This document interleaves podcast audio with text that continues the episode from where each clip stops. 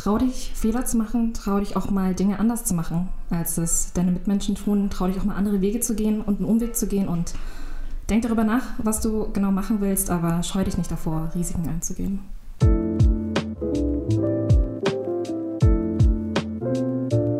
Herzlich willkommen, Vivi. Es freut mich mega, dass du heute hier bist bei unserem Podcast Bildung verbindet. Mein Name ist Erdal und ich hoffe, dass wir eine sehr schöne Zeit gemeinsam haben werden. Äh, Dankeschön, Erdal. Danke, dass ich äh, heute bei euch sein darf und ich freue mich auch sehr auf diesen Podcast. Du hast uns ja heute ein sehr, sehr schönes Zitat mitgebracht. Was, hat, was bedeutet dieses Zitat? Das Zitat bedeutet für mich, dass ich das gern auch äh, früher gewusst hätte. Ich hätte gerne früher gewusst während der Schulzeit, dass es in Ordnung ist, Dinge anders zu machen. Dass es auch in Ordnung ist, wenn es nicht glatt läuft. Dass es in Ordnung ist, ähm, eine Prüfung nicht gut oder gar nicht zu bestehen. Und dass es nichts bedeuten muss für den Rest deines Lebens, sondern dass es in Ordnung ist, solange du wieder aufstehst und dir genau bewusst von äh, dessen wirst, was du eigentlich machen möchtest. Und ähm, für mich war das eine sehr wichtige Lektion und ich hoffe, dass ich das jedem so weitergeben kann. Eine sehr schöne Nachricht an dieser Stelle. Ähm, wenn man sich das mal überlegt, Fehler zu machen in der Schule, also ich kann es aus meinem eigenen Alltag erzählen, Fehler zu machen, wurde da nicht gern gesehen. Da kriegst du, kriegst eine 5 und dann äh, gibt es ein Gespräch mit einer Lehrkraft, warum hat das nicht funktioniert. Aber es war jetzt nicht etwas, worauf man wirklich stolz war oder dass, dass das okay sei. Wie hast du das wahrgenommen damals? Also Fehler zu machen ist nicht unbedingt ein schönes Erlebnis. Es ist kein angenehmes Erlebnis, aber ich finde im Nachhinein ist es immer ein Erlebnis, für das man oft dankbar sein kann und aus dem man sehr viel lernen kann. Also Fehler, es gibt ja die Sprüche, Fehler machen heißt lernen und so. Und es klingt immer ein bisschen weit hergeholt, bis man es da auch wirklich durchmacht. Mhm. Und ja, also die Eltern sind äh, wütend auf einen, die Lehrkraft ist nicht zufrieden mit einem und man ist selber wahrscheinlich der größte Kritiker und nicht zufrieden mit einem selbst, aber man lernt daraus. Man weiß, was man falsch gemacht hat, man versucht es nicht nochmal zu machen und man versucht zu verstehen, warum ist das nicht so gelaufen und warum stört das mich, warum ist das ein Problem. Und wenn man das begriffen hat, und das mitnehmen kann für sein weiteres Leben, dann ist es extrem wertvoll und ähm, ja, eine gute Lektion. Wie man mit Fehlern umgeht, ist ja eine sehr bedeutende Erkenntnis, die man auch erstmal lernen muss. Stichwort Lernen. Wie würdest du deine Schullaufbahn in der Retrospektive betrachten? Also die Schule war für mich ein wirklich schöner Abschnitt. Ich hatte eine tolle Klasse, ich hatte tolle Lehrer, die mich sehr unterstützt haben und ähm, bin wirklich extrem dankbar dafür, dass ich diese Erfahrung machen durfte und hoffe, dass viele, viele andere Schüler und Schülerinnen diese Erfahrung auch machen dürfen. Und man hat auch wirklich viele Möglichkeiten, neue Sachen auszuprobieren. Also es gibt ja dieses Schülerpraktikum, was man in der 9. und 11. Klasse macht. Und ich habe mich damals ähm, dafür entschieden, das beim BR Classic zu machen, bei dem Radiosender. Und das war eine wirklich tolle Erfahrung, diese Konzerte mitzuerleben, selber einen Beitrag schneiden zu dürfen, der dann auch ausgestrahlt wurde. Und wow. das ist als, als Schüler ist das natürlich grandios, wenn man irgendwie sein Interview dann irgendwie on air hört, auch wenn es viele, ja, viele andere Menschen vielleicht nicht gehört haben oder sowas. Aber ja, und das war ein echt toller Fang und die Chancen, wenn man die bekommt, die sind unglaublich und einzigartig und die sollte man wirklich ergreifen.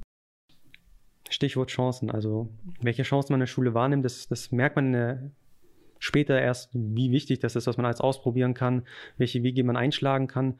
Je weiter man voranschreitet, desto weniger Chancen hat man gefühlt, weil man immer mehr Entscheidungen trifft, die einen schon mal, sag ich mal, festlegen. Jetzt hast du dann nach der Schullaufbahn die Möglichkeit gehabt, alles Mögliche zu studieren. Du hattest ein, ein gutes Abi und hast viel dafür investiert und ja steht dir die Welt offen. Aber wie entscheidest du dich? Wie hast du dich entschieden?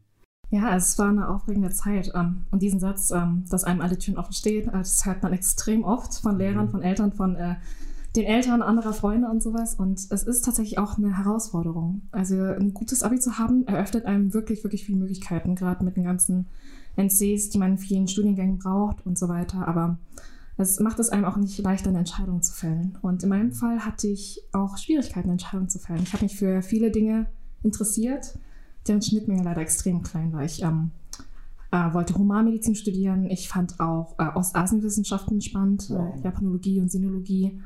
Und ich habe es auch in Erwägung gezogen, ähm, Musik zu studieren an der Musikhochschule München. Und äh, das waren leider alles Optionen, die sehr wenig miteinander zusammengehängt haben und mhm. habe mich dann letztendlich für Ostasienwissenschaften entschieden, beziehungsweise die Kombi aus Japanologie und Sinologie an der LMU München. Und ja, das war eine große Entscheidung für mich, auch für meine Eltern, ähm, die am Anfang nicht sehr begeistert waren, weil es war ihnen nicht unbedingt ein Begriff, das studieren zu können. Also, mhm. und ich glaube, Geisteswissenschaften allgemein sind bei vielen Eltern vielleicht auch eine Schwierigkeit. Und am Ende waren sie aber wirklich sehr unterstützend auf meinem Weg und ich habe ein wirklich tolles Studium da absolvieren können. Und bis zu dem Zeitpunkt eben, wo ich gemerkt habe, ich möchte vielleicht auch was anderes machen.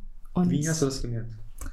Das war während, während der beiden Semester, wo ich ähm, Japanologie studiert habe. Also ich habe es nicht fertig studiert, sondern ich habe das dann ähm, abgebrochen und habe mich in der Zeit sehr viel mit anderen Leuten unterhalten, mit anderen äh, Studenten und mit anderen, ja, mit Freunden einfach aus der Abi-Zeit und was die so machen, was sie in ihrem Leben so machen. Und habe dann eben auch Freunde gehabt, die Medizin studiert haben und fand das einfach wahnsinnig spannend, was mhm. sie machen. Und ich wusste, das war immer eine Option für mich auch gewesen und eben zu hören, was sie machen und ähm, ja, womit sie ihre Zeit verbringen, fand ich extrem ansprechend und habe letztendlich mich dann dafür entschieden, diesen Wechsel zu vollführen. Dann bist du also gewechselt von Sinologie zu Humanmedizin. Das ist ja schon ein krasser Schritt. Wie, wie hast du das gemacht? Es war, es war ein großer Wechsel. Es waren, wie gesagt, Fächer, die miteinander wenig zu tun haben. Und ich glaube, was äh, viele Abiturienten durchmachen, ist eben das Gefühl zu haben, ich entscheide etwas zum ersten Mal jetzt in meinem Leben. Ja? Ich gehe zur Schule, ich habe meine Schulaufgaben gemacht, ich habe ein Abi gemacht. Und jetzt bin ich an dem Punkt, ich entscheide mich für etwas, was mein restliches Leben beeinflussen wird.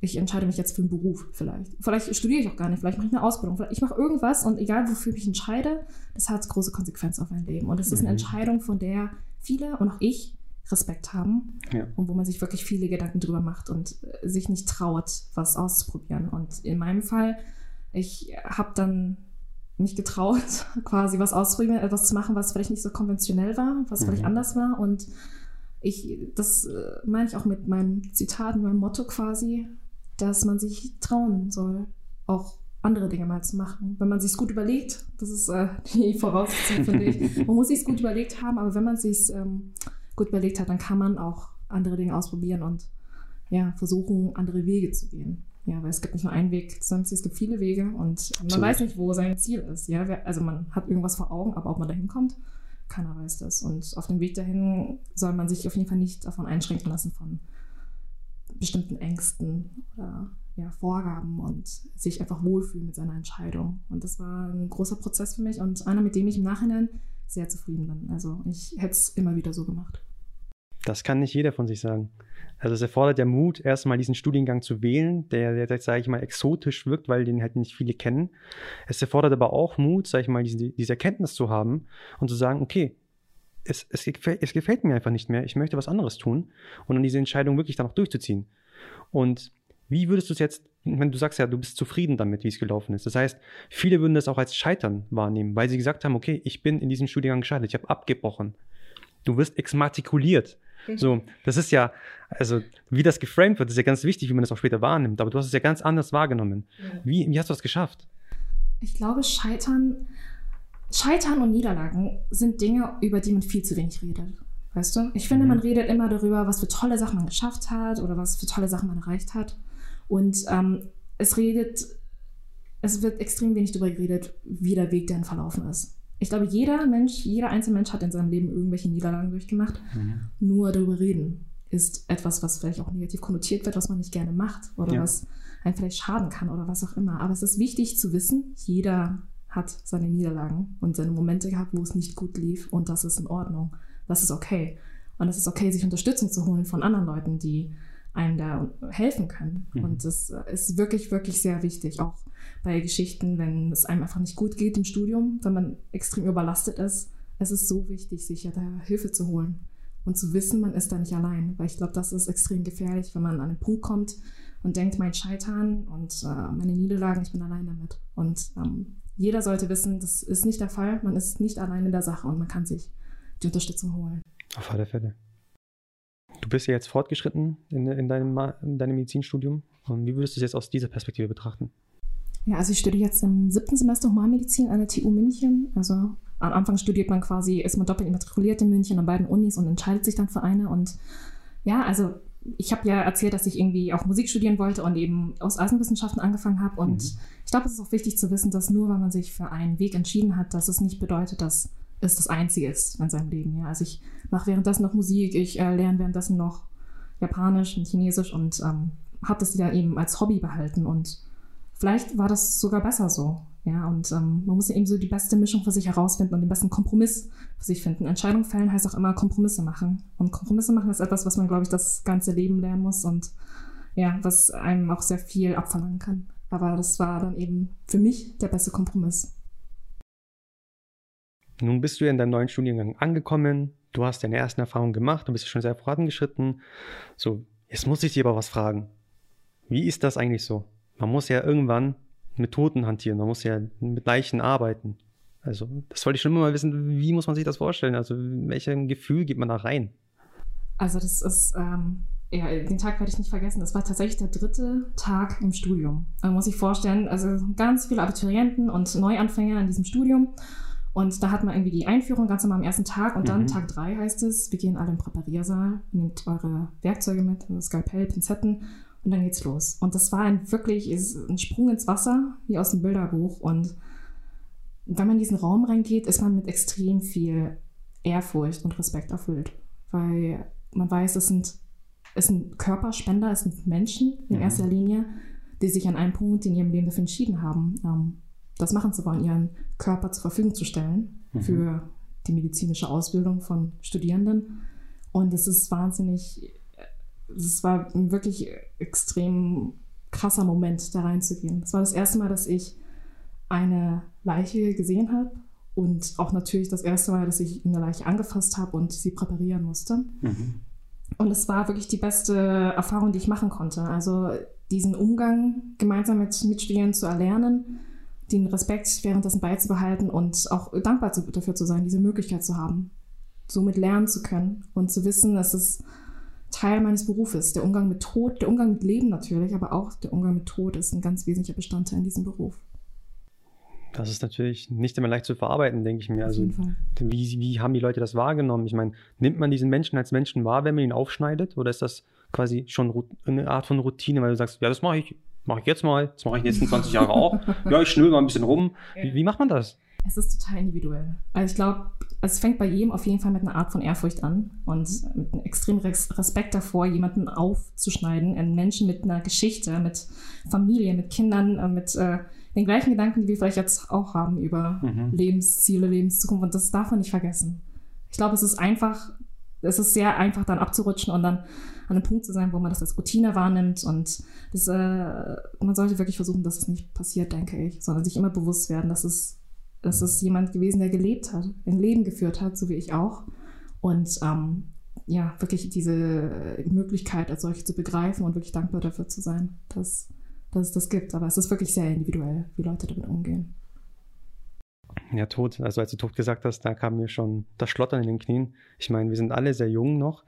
Ähm, wir haben noch das ganze Leben vor uns. Zumindest nehmen wir das so wahr. Also, ich kann mir nicht vorstellen, dass uns das immer begegnet, dieser Gedanke ich kann mir auch gut vorstellen, dass da ein paar Leute gekotzt haben. Mhm. Wie, wie lebt man damit?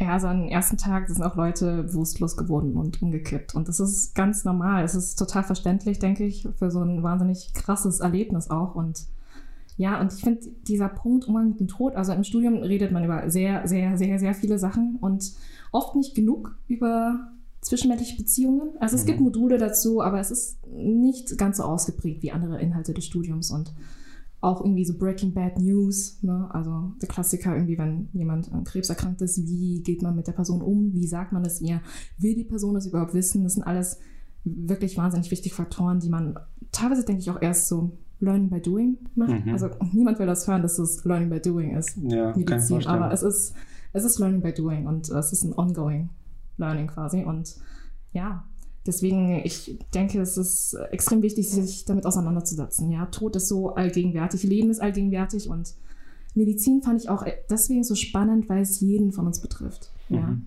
Jeder wird mal krank. Jeder hat Leute in der Familie, Freunde, die krank werden und eben diesen Kontakt zu haben mit Menschen und ein Verständnis dafür zu entwickeln, wie Menschen funktionieren können auf dieser Ebene. Das ist ähm, einer der Gründe gewesen, warum ich mich dafür entschieden habe. Tod ist jetzt etwas es ist kein schönes Thema. Also für viele. Es ist ja nicht so allgegenwärtig. Mhm. Es ist einfach. Ja, und es betrifft jeden von uns. Ja. Spätestens, wenn jemand, weißt du, wenn Freunde oder Familie von dir stirbt, spätestens dann denkst du dir so, wow, wieso habe ich nicht früher darüber nachgedacht? Oder ja. was bedeutet das für mich? Oder ja, ja, es ist, das ist wichtig. Ja, ich glaube, das erste Mal, wenn ein Verwandter oder naher Bekannter aus seinem äh, Umfeld dann ausscheidet aus dem Leben, spätestens da machst du da das erste Mal Gedanken, wow, shit, Ja, der Körper so ist noch da. Zack, weg. Genau. Und es Letzte Woche hast du noch mit dem so. geredet. Ja, genau. Und in der nächsten Woche ist er einfach weg. Ja. Kannst du Postkarte schicken. ja. Ja. Das ist wirklich so. Mann. Na gut.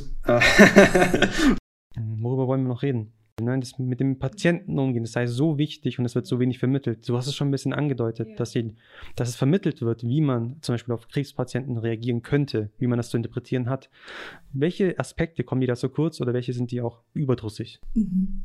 Also ich finde, das, das Studium ist ja extrem langes Studium mit sechs Jahren, zwölf Semestern, also Mhm. mit diesem praktischen Jahr inbegriffen. Und die Sache ist halt, die gerade in diesen ersten zwei Jahren ähm, bis zu dem äh, berüchtigten Physikum, dem ersten Staatsexamen, sind wirklich sehr, sehr, sehr bücherlastig. Und ähm, die Sache ist halt, man weiß, dass man es wahrscheinlich irgendwann vielleicht wieder gebrauchen könnte, vielleicht Mhm. nicht im Detail, aber man weiß natürlich, alles, was ich lerne, ist von meinem Beruf. Und das ist vielleicht nicht mehr so ganz wie Schule, ähm, wo man sich wirklich sagen kann, okay, das Fach brauche ich nie wieder, sondern man ist jetzt in dem Studium, man denkt sich, oh, okay, ähm, die Sachen könnten vielleicht doch mal relevant sein für einen Patienten. Ich Mhm. kann da nicht erzählen, so, sorry, das habe ich nicht gelernt oder so.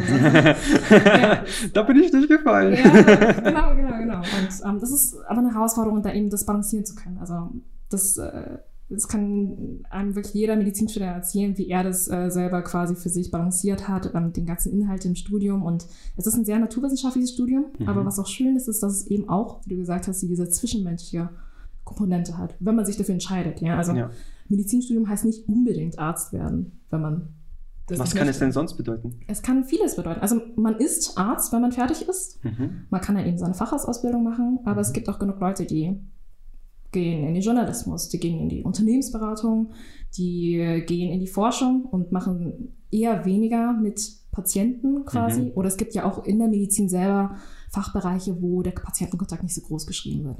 Klinische Chemie oder äh, Mikrobiologie. Ja. Mhm. Und das gibt extrem viele Bereiche und das darf man nicht vergessen. Und ich denke, was mir ein bisschen zu kurz kommt, ist wirklich dieser, das Üben mit dem Umgang von sensiblen Themen. Mhm. Wie rede ich mit Patienten? Wie rede ich als, als Mensch zu Mensch, aber auch als Ärztin, angehende Ärztin zu Patienten? Und ja, das sind wirklich Sachen, die man auch üben muss. Und ähm, wo mir das ein bisschen, manchmal ein bisschen zu kurz kommt. Gerade auch mit Corona war es natürlich äh, fatal, wie, wie kurz viele praktische Lehren kamen. Ja, also Bedside-Teachings und sowas, das hatten wir leider gar nicht mehr, Mhm. diesen Kontakt mit Patienten. Und dafür kann natürlich niemand was, aber das äh, vermisst man natürlich sehr, wenn man diesen Beruf machen möchte irgendwann. Mit all den Erfahrungen, die du gemacht hast, mit dem Praktika, mit diesen Erlebnissen an Leichen, den Studierenden, hast du ja, bist ja schon echt weit im Studium, hast all diese Erfahrungen gesammelt. Was würdest du deinem 18-jährigen Ich, wenn du jetzt die Chance hättest, mit, ihm, mit ihr zu reden, was würdest du ihr sagen? Ich würde dir, ähm, wie am Anfang gesprochen, würde ich ihr sagen, ähm, probier Dinge aus. Und äh, du hast, äh, man ist ein bisschen so ein Korsett drin von Schule und Familie und Gesellschaft auf, auf jeden Fall. Und dass man sich nicht scheuen sollte, auch mal andere Entscheidungen zu treffen. Und man sollte die Chance nutzen, auch neue Dinge auszuprobieren. Wir haben wirklich mittlerweile echt viele Möglichkeiten und viele Chancen, die wir ausprobieren können und die wir ergreifen können. Und sich dessen bewusst zu sein, ist mir sehr wichtig. Und ich weiß, dass es viele Schüler und Schülerinnen gibt, ähm, denen das vielleicht nicht ermöglicht wird. Mhm. Und mir persönlich wäre das wahnsinnig wichtig, wenn möglichst viele Schülerinnen und Schüler eben diese Möglichkeit bekommen können, um eben für sich selber herauszufinden, welchen Weg sie gehen möchten. Das ist ein sehr schönes Schlusswort. Ich danke dir, Vivi, für dieses wirklich schöne Gespräch. Vielen Dank, Erde. Es hat mir echt Spaß gemacht und wenn es euch auch Spaß gemacht hat, dann folgt uns auf Instagram, lasst uns ein Like, ein Kommentar, teilt unsere Geschichte, macht einen Screenshot und postet es in eure Story, folgt uns auf LinkedIn, druckt unsere Videos aus, schickt es per Fax an uns und sagt uns, was euch geil dran gefunden hat, was euch verbessern könnten. Und in dem Fall danke an euch alle. Ich glaube, wir gehen heute mit einem schönen Lächeln nach Hause. Dankeschön.